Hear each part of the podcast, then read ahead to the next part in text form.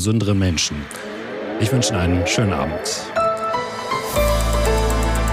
Die ARD Infonacht Nachrichten um 22 Uhr mit Milad Kupay.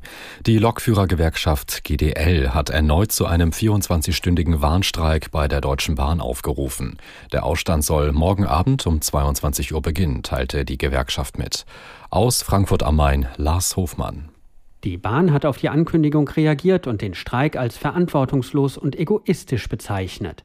Wie schon beim ersten Streik Mitte November müssten Bahnkunden mit massiven Auswirkungen rechnen. Ein Großteil der Fern- und Nahverkehrszüge dürfte ausfallen. Außerdem dürften auch von der Bahn betriebene S-Bahnen etwa in München, Frankfurt und Hamburg weitgehend lahmgelegt werden.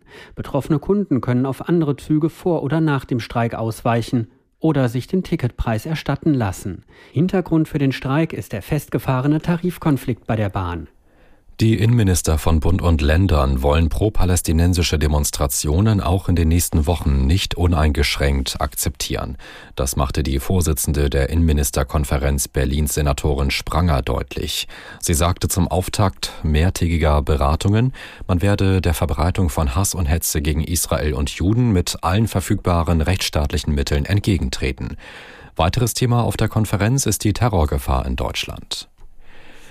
Die Zahl der Beschäftigten in Deutschland, die ausschließlich im Homeoffice arbeiten, hat sich seit der Corona-Pandemie vervierfacht. Das geht aus der Antwort des Bundesarbeitsministeriums auf eine Anfrage der linken Abgeordneten Ferschel hervor. Danach arbeiten derzeit etwa 2,3 Millionen Menschen von zu Hause aus. 2019 waren es nur 670.000. Bei Männern ist das Homeoffice beliebter als bei Frauen. Der erste FC Saarbrücken steht im Viertelfinale des DFB-Pokals. Der Drittligist setzte sich gegen den Bundesligisten Eintracht Frankfurt durch. Aus der Sportredaktion Jasmin von Bagen. Sensation im Saarland. Nach Meister Bayern München hat Saarbrücken auch die Frankfurter, die Finalisten der vergangenen Saison, mit 2 zu 0 besiegt. Damit steht der Außenseiter völlig überraschend im Viertelfinale. Eintrachts Noel Futkoy sah in der Schlussphase nach einer Tätlichkeit die rote Karte. Im zweiten Spiel am frühen Abend setzte sich Bayer Leverkusen souverän mit 3 zu 1 gegen den Zweitligisten aus Paderborn durch.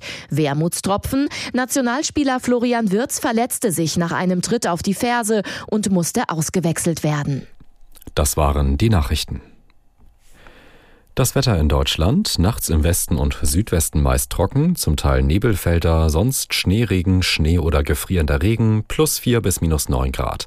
Morgen in den Bergen Aufheiterungen, nordöstlich der Elbe oft stark bewölkt, dort und im bayerischen Wald etwas Schnee, minus 1 bis plus 5 Grad. Am Freitag aus Westen Regen, im Osten eher Schnee, sonst zeitweise heiter bei minus drei bis plus sieben Grad. Jetzt ist es 22.03 Uhr.